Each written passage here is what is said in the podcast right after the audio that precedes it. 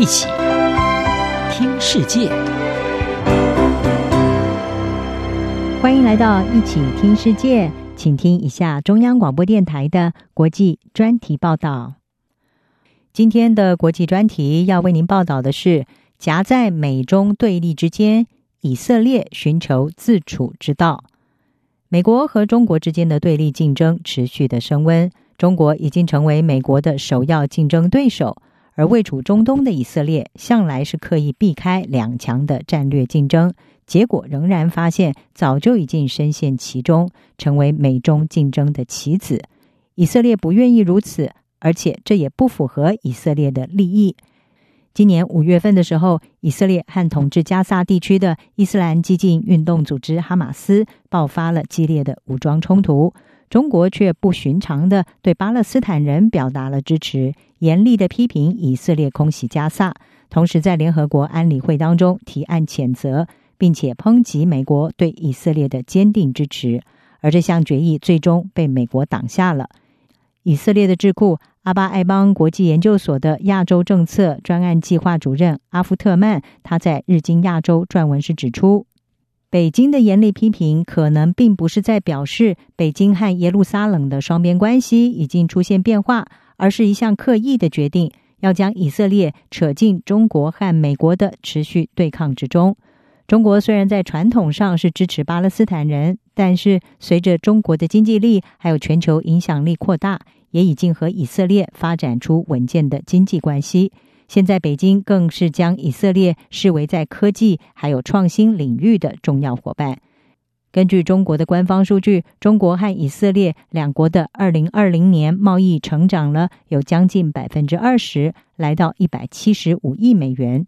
至于中国对巴勒斯坦的支持，则大多是口惠而缺少实质帮助，尤其在近年。中国虽然提出终结以巴冲突的四点主张，但是并没有在这项计划上投入许多的政治资本。因此，阿夫特曼是指出，北京其实是利用这些提案借力使力，目标是在强化他的负责任的利害关系人这样的国际形象，而公开指责以色列，目标则是美国，却是拿以色列做代价。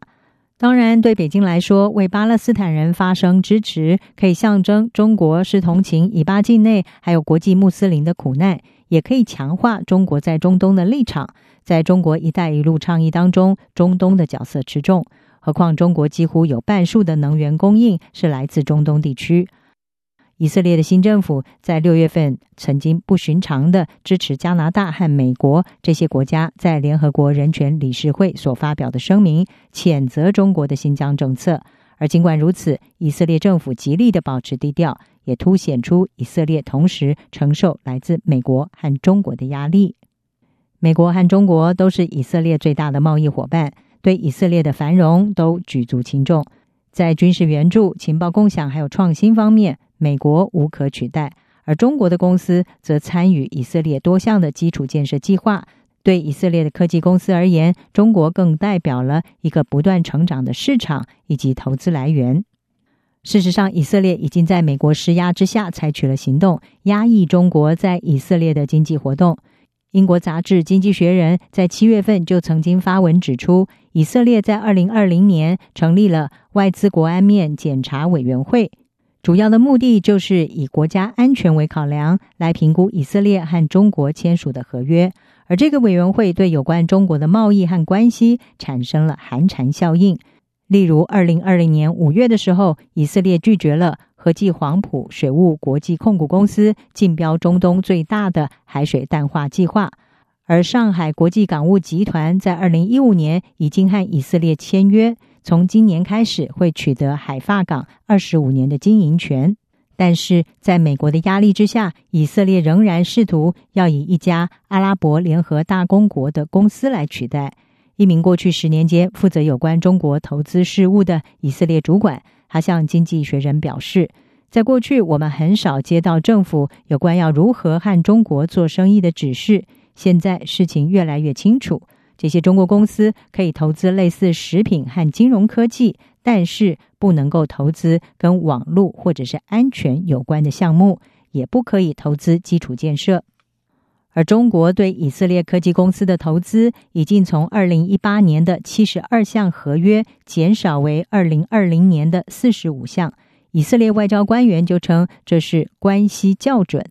特拉维夫的智库以色列国家安全研究中心中国专家多论，他表示，在前总理尼坦雅胡主政之下，以色列人觉得他们可以同时的跟中国人做生意，又不会惹恼美国。他说。以色列是花了一些时间才意识到，美国已经将中国视为是主要的竞争对手，而在两强相争的情势之下，以色列似乎需要制定出具有创意的策略来处理以色列介于两大超级强权之间的立场，这也应该是以色列新政府迫切要解决的新难题。以上专题由央广编译，黄启林撰稿，还请播报。谢谢您的收听。